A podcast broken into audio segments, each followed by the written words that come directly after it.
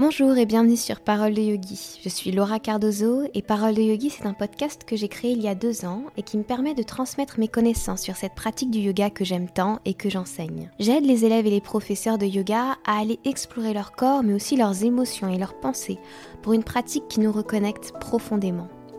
Les épisodes du podcast sortiront tous les samedis à 10h et si vous l'appréciez, je compte sur vous pour le faire découvrir en partageant un épisode qui vous a plu, en vous abonnant ou en donnant 5 étoiles sur Apple Podcast. Sachez également que j'accompagne les professeurs de yoga qui débutent leur activité en répondant à leurs questions à travers un programme en ligne et un coaching pour des débuts en confiance et en sérénité. D'ailleurs, vous avez aussi la possibilité de vous inscrire à un mini-programme de trois épisodes que vous recevez dans votre boîte mail qui s'appelle Trois étapes pour une carrière de prof de yoga alignée. Vous recevez tout ça gratuitement dans votre boîte mail et toutes les informations sont sur paroledeyogi.com. Notre épisode du jour, il m'a été inspiré par tout un travail personnel que je fais avec un coach, mais aussi que je fais autour du programme et, euh, et grâce notamment aux personnes qui, euh, qui, sont inscrites au programme et qui me partagent avec euh, beaucoup d'honnêteté, beaucoup de simplicité les problématiques qu'elles rencontrent pour que je puisse les accompagner. Et je me suis rendu compte qu'il y avait des, types de pensées vraiment qui nous limitent, aussi bien euh, dans notre vie de tous les jours que sur le tapis de yoga. Et c'est ce qu'on va explorer aujourd'hui, quelles sont, on va dire, les trois pensées types et qu'est-ce qu'elles apprennent, qu'est-ce qu'elles nous apprennent sur nous-mêmes, ces trois pensées? Qui nous empêchent de nous réaliser dans notre pratique de yoga, d'accéder à une pratique plus profonde, avec plus de sens quelque part c'est un thème qui me parle vraiment énormément et, je suis euh, vraiment super contente de pouvoir vous en parler. Pour faire ce travail moi-même sur mes pensées et euh, en accompagnant aussi ceux qui font la même chose sur le programme, je me rends compte à quel point c'est juste libérateur de choisir les pensées que l'on veut vraies pour soi. Euh, c'est vraiment c'est vraiment voir la vie autrement. C'est comme poser des nouvelles lunettes sur notre monde et, et vraiment continuer à aller dans ce mouvement du yoga qui est d'apprendre à se détacher de ses pensées, à ne pas les laisser devenir notre identité nous-mêmes. Mais ça, bien sûr, on va l'aborder dans l'épisode. Mais ça, bien sûr, on va l'aborder dans cet épisode grâce à nos trois types de pensées. Donc, la première pensée, le, premier type de pensée, c'est plutôt une question que je vois souvent, que l'on me pose aussi à la fin de mes cours et qui, je dois dire, me met toujours un peu mal à l'aise, qui m'embête en fait, parce que je me dis toujours, mince, j'ai pas réussi à faire. Euh, à transmettre quelque chose sur ce qu'est le yoga. Et souvent, j'ai des élèves qui viennent me voir ou qui m'écrivent pour me dire est-ce que je fais bien telle posture? Est-ce que j'arrive à faire ceci? Etc. Et en fait, là-dedans, il y a vraiment, si vous allez à la base, à la base, à la racine même de cette question, l'émotion qui se cache derrière, c'est le doute, et puis, je ressens aussi à travers cette question le besoin d'être validé par quelque chose d'extérieur à nous.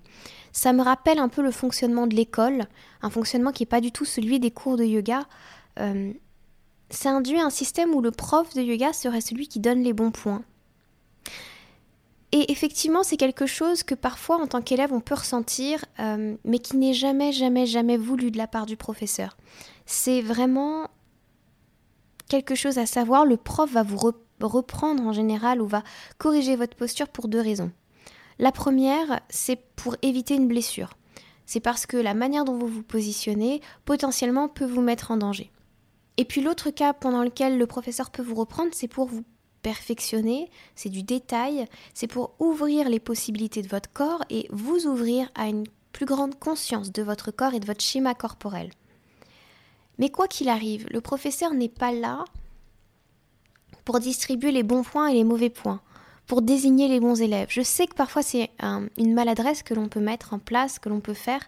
Euh, et moi encore, hein, euh, ça fait 4 ans que j'enseigne et pourtant, euh, il y a des fois je me dis, ah, j'aurais pas dû réagir comme ça, mais ça part tellement d'un élan euh, du cœur, en fait, parfois on voit un élève qui arrive à, passer une posture, je vais vous dire un truc tout bête, exemple la posture du corbeau, on voit un élève qui l'a réussi, on sent qu'il a passé euh, au-delà de ses peurs, qu'il a vraiment réussi à mettre en place tous les conseils euh, qu'on lui a donnés et le corps suit le mouvement et les peurs sont passées disons, en deçà de la réalisation. Donc à partir de là, nous, on est heureux et on a envie de partager ça, on a envie d'encourager la personne, de la féliciter, de reconnaître cette, cette avancée sur son chemin en fait. Mais c'est pas comme euh, à l'école où on vous met une bonne note en fait. C'est-à-dire que et, parfois je, ressens cette ce truc à me dire oh parce que comme telle personne à côté n'a pas passé la posture, je voudrais pas qu'elle pense que c'est pas bien.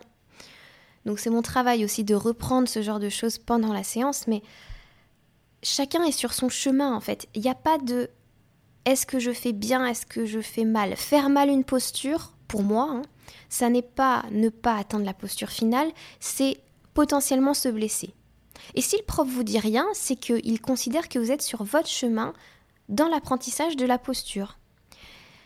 On s'en fiche royalement que vous ne soyez pas à la fin de la posture. Et c'est ce qu'induit aussi cette question, et c'est ce qui peut me gêner, ce qu'elle induit, c'est cette projection dans le futur à la posture idéale, la posture finale, qui est peut-être celle qui est montrée par le prof ou pas, ou alors celle qui est vue dans les réseaux sociaux.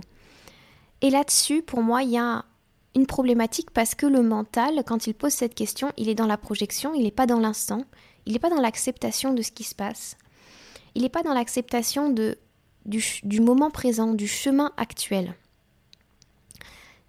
C'est pour moi très dérangeant et c'est pour ça que c'est une phrase avec quand je l'entends, j'aime bien reprendre avec les élèves, j'aime bien en parler avec eux parce que est-ce que je fais bien? C'est ça montre aussi que on a ce besoin que quelqu'un nous dise oui oui tu fais bien t'es bien. C'est sur le bon chemin continue. Comme si on avait besoin d'un GPS à côté de nous sur le tapis, même si c'est pas la bonne analogie, mais vous voyez, quand on conduit, on a notre GPS, on sait, on parfois on le met alors qu'on connaît très bien le chemin, c'est juste pour vérifier qu'on connaît bien le chemin. Là, il y a parfois euh, un doute à propos de nous-mêmes, en fait, à propos de nos propres capacités. Et il y a une, euh, une guérison, une confiance à ramener en fait, tout simplement à travers ces trois types de pensées. De toute façon, la question de la confiance en soi, elle va être énormément abordée. Je vous ai déjà donné la réponse, mais pour moi, quelle est la, la manière de, pas forcément la transformer, mais de réadapter cette question, ce serait de se souvenir qu'on est sur son chemin. Si vous avez vraiment une peur de vous blesser, c'est une question tout à fait légitime que vous pouvez poser au professeur. Si vraiment vous sentez qu'il y a une douleur, quelque chose comme ça, bien évidemment posez la question. Mais si ça part d'une peur autre qui est euh, liée à la comparaison, qui est liée au fait d'être euh, accepté, reconnu. Si c'est lié à ça, alors il y a une problématique qui se pose derrière cette question du mental. Et dans ce cas-là, bah, remerciez votre mental, remerciez votre esprit de vous avoir soumis cette question, mais switchez sur le mode je suis sur mon chemin, je reviens à l'instant présent. Se souvenir qu'on est sur son chemin, c'est une des clés aussi de la pratique du yoga et elle est importante d'ailleurs sur pratiquement toutes les, phrases que je vais vous donner, notamment sur la deuxième, les phrases qui commencent par il faut ou je dois. Et on va faire un exercice tout simple en entendant les mots il faut, je dois. Qu'est-ce que vous ressentez dans votre corps? Si vous acceptez de plonger un instant dans votre corps, quelles sont les sensations qui y sont liées? Et c'est très compliqué d'aller se relier à ces sensations-là. Pourquoi? Parce que dans le il faut et le je dois, il n'y a pas de sensation. Euh, en tout cas, ça ne vient pas du corps, c'est pas une demande du corps. La plupart du temps, c'est une demande du mental. Et le corps, lui, se sent potentiellement, hein, dans le il faut, je dois, euh, emprisonné. Et il y a d'ailleurs certaines, pour certaines personnes qui ne supportent pas, euh, par exemple, l'autorité extérieure, qui, qui, n'aiment pas les, les conditions, les choses comme ça, c'est insupportable ce genre de phrases. Et je peux comprendre. Ce sont des phrases qui vont cadrer votre mental, qui vont le rassurer. Par contre, ce sont aussi des phrases qui vont vous enfermer. Et c'est cette sensation que j'ai essayé de, de vous faire ressentir et que peut-être vous avez ressenti, peut-être que c'était autre chose, peut-être que c'était de la frustration, peut-être que c'était une autre émotion que vous avez sentie ou une autre sensation dans le corps. Mais voilà, c'est ça, le il faut et le je dois. Par exemple, je dois pratiquer tous les matins, je dois euh, être plus souple, je dois pratiquer euh, le vinyasa le matin et il faut que je pratique le yin yoga le soir. Euh, ce, ce genre de, de phrases, en fait, ce sont comme des... Je les ressens comme des cases, en fait, qui, euh, qui cloisonnent notre monde, qui nous rassurent, ce que je disais tout à l'heure, qui nous rassurent, mais qui nous enferment dans nos propres croyances, dans, ou, ou alors simplement dans des croyances extérieures, dans des schémas, et qui nous coupent ces croyances, nous coupent de nos ressentis, de l'instant T, de, du moment en fait. Ça crée en nous des étiquettes, des boîtes, toutes ces choses-là dans notre mental. Et ça enferme, ça bride une certaine créativité, le il faut, je dois. Ça bride euh, une sensibilité plus subtile à nos sensations et à nos besoins et à nos envies. Quand vous dites, par exemple, il faut que je pratique un vinyasa le matin et un yin le soir, quand je pratiquerai, ce sera le matin, je ferai des vinyasa, et si je veux pratiquer le soir, je ferai que des yin. En fait, vous vous coupez des sensations de votre corps qui sont peut-être très différentes. Peut-être que votre corps, il va vous dire, en fait, ce matin, je ferai bien un début du yin, et puis après, on fera un vinyasa. Et, et là, vous laissez seulement votre mental guider. Et du coup, ça vous empêche de passer les couches subtiles dans votre corps pour aller vous connecter à ce que votre corps, vos émotions ont à vous transmettre. J'aime beaucoup l'analogie du chef, du grand chef cuistot. Euh, c'est une que j'ai trouvée tout à l'heure et je la trouve vraiment pas mal. Euh, en gros, imaginez, vous avez le chef Etchebest qui a appris la cuisine quand il était môme et du coup, il écrivait sur euh, ses cahiers de recettes pour faire une béchamel, il me faut tac, tac, tac, tac, tac, tel ingrédient. Est-ce que vous pensez que lorsqu'il a appris et lorsqu'il a développé sa propre cuisine, le chef, je sais pas pourquoi je pense à lui, le chef Etchebest, il a ressorti ses petits cahiers et puis il a fait tout le temps la même recette. On devient un grand chef quand on s'approprie les choses quand on réalise avec ses goûts, avec sa propre subtilité, avec sa propre créativité. Donc il n'y avait plus de il vous faut. Dans sa liste de courses pour la béchamel, il y avait certainement bien d'autres ingrédients qu'il avait envie de tester, envie d'essayer. Euh, D'ailleurs, je ne sais pas pourquoi je vous parle de la béchamel. Mais bon, c'est pas grave. Euh, voilà, pour moi, on ne devient pas un grand chef cuistot, un grand chef étoilé, en suivant les listes préfaites en suivant des il vous faut ou vous devez. Voyez ce que je veux dire? Il y a un travail d'appropriation, il y a un, travail personnel énorme. Et le yoga, c'est exactement la même chose. Vous avez des professeurs qui vont vous donner des bases, qui vont vous dire des il faut, tu dois, etc. Parce qu'on a besoin au départ de cadrer les choses. Et puis, ensuite, l'apprentissage va être personnel et il y aura plus de il faut, tu dois il y aura simplement la médecine du corps. Le il faut a quelque chose de. Le il faut et, euh, euh, je dois a quelque chose de très relié aux croyances de l'extérieur, aux croyances qui nous sont euh, un petit peu imposées, la liste vraiment à respecter. il faut se marier à tel âge, il faut nanani nanana. À ça, la croyance que vous pouvez choisir, c'est le il faut rien du tout. Et d'ailleurs, si vous revenez à votre tapis de yoga, pour pratiquer le yoga, il faut quoi? Il faut rien du tout. Vous n'avez même pas besoin d'un tapis de yoga. Si vous avez besoin de quelque chose, c'est de vous-même. Vous-même, votre corps, et puis allez hop. c'est juste ça. Euh, donc voilà, il y, a vraiment ce truc euh, qui enferme très très fort. Et la pensée qui pour moi euh, va encore plus loin dans cet enfermement, qui est un enfermement encore autre, ce sont les pensées du type je suis trop ou je ne suis pas assez. Et quand j'ai préparé cet épisode, j'ai eu tout de suite l'image, et d'ailleurs je l'ai dessinée, euh, de, vraiment d'une prison. Euh, vous avez la première prison qui est très grande, qui est le il faut, je dois, qui est un premier enfermement.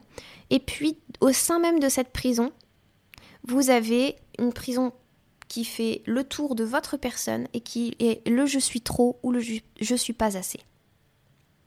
Et je ne sais pas si vous ressentez à quel point euh, ces deux croyances, elles sont vraiment là pour vous freiner. C'est-à-dire qu'il y a, hum, beaucoup de peur derrière. Et euh, c'est comme si quand, je vous parle de ces croyances, c'est comme si tout d'un coup, je, visualise une voiture et paf, il y a le frein à main à fond, tout d'un coup qui est mis, non, non, non, on n'y va pas.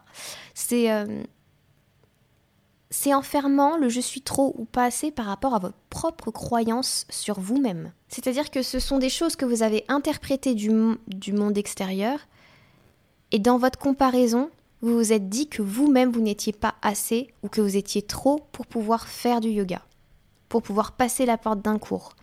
Ça va être des pensées euh, du genre je suis euh, pas assez souple, je suis trop raide, je suis trop grosse, je suis pas assez musclée ou je suis trop musclée, je suis trop fine, euh, je suis pas assez en forme, je j'ai pas assez d'énergie. Voilà, ce sont ce genre de, de phrases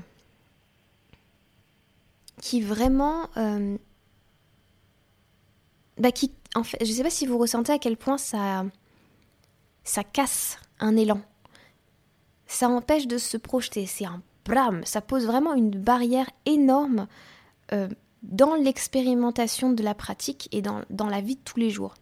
C'est, c'est vraiment la perception de ce que vous croyez être. Et c'est là qu'il va falloir commencer vraiment à se poser la question de mes pensées ne sont pas moi. Parce que si vous vous positionnez en plein milieu de la rue et que vous dites à quelqu'un euh, qu'est-ce que vous pensez de cette personne et que cette personne doit juger votre aspect physique, ça me fait penser à cette émission avec Christina Cordula. Euh, les gens ne projettent pas du tout la même chose sur vous. Les gens ne voient pas du tout la même chose.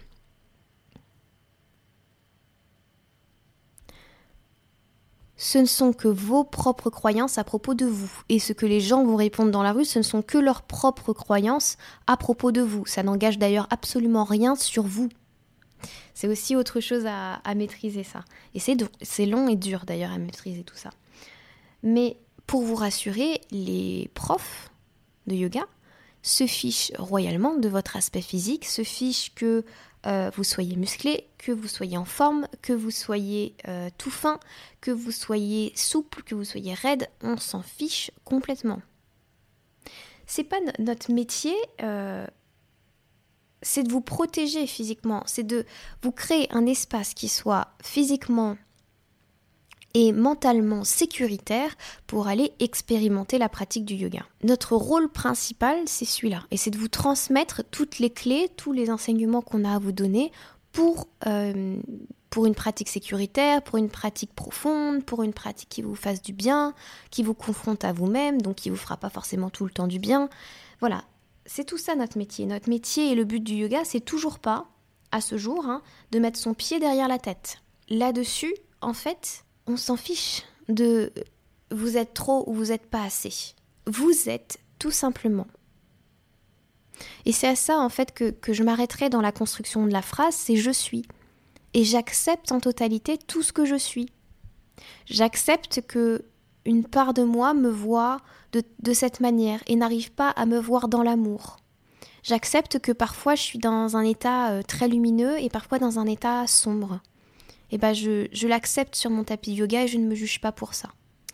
Il y a un mantra euh, qui est très très profond, qui est très fort, qui est euh, le Soham, Soham Shivoham, que l'on traduit de plusieurs manières. Hein. C'est je suis oui, je suis le tout, euh, je suis Shiva, ou je suis tout cela, je suis Shiva, ou je suis cela, je suis pure confiance. Euh, conscience, pardon, c'est un lapsus. Je suis pure conscience. C'est un mantra euh, qui nous connecte à une réalité plus grande. Je suis pure conscience, je suis cela. C'est pas seulement je suis quelque part, il y a je suis tout cela, je suis tout mon aspect humain, et puis je suis tout mon aspect euh, d'être ultime, d'être très grand, d'être euh, univers, etc.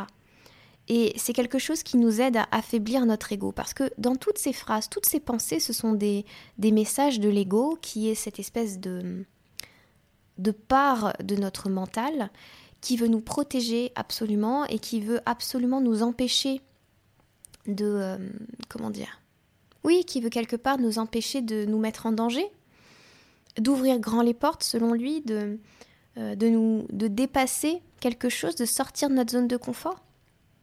C'est son rôle à l'ego. Ça a toujours été son rôle Depuis euh, l'homme de Néandertal, c'est son rôle. Donc il n'y a aucun mal à ça. Ça n'est pas mal un ego.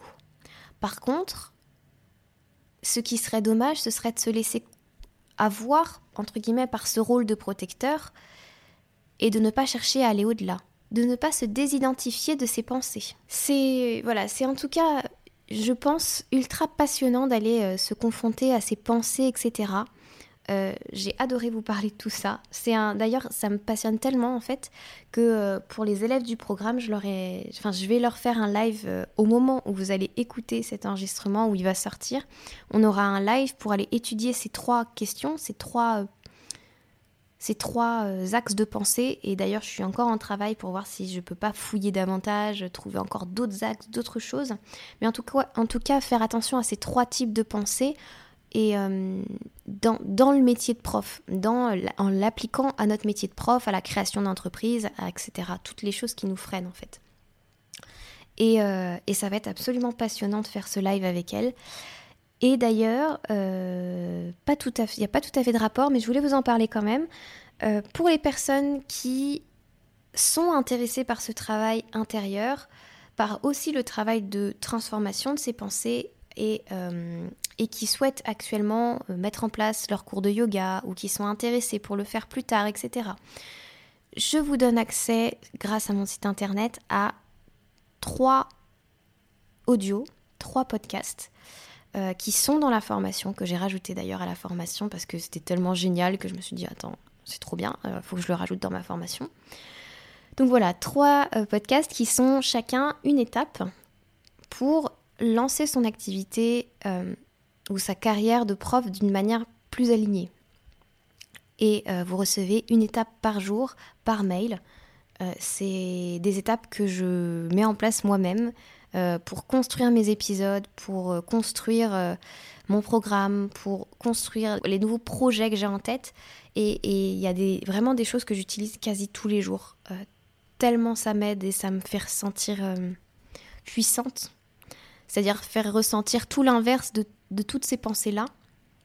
Là, je vous ai donné quelques idées pour les transformer, euh, ces pensées limitantes, mais euh, il y en a encore d'autres. Et, voilà, et donc bref, euh, tout ça, ce sera disponible sur mon site internet. Dès la page d'accueil, vous avez la possibilité de vous inscrire pour recevoir tout ça. Et voilà, c'est un cadeau, ça me fait, ça me fait plaisir. C'est vraiment, je sais pas, c'est tellement utile en fait que c'était pas possible pour moi de le garder.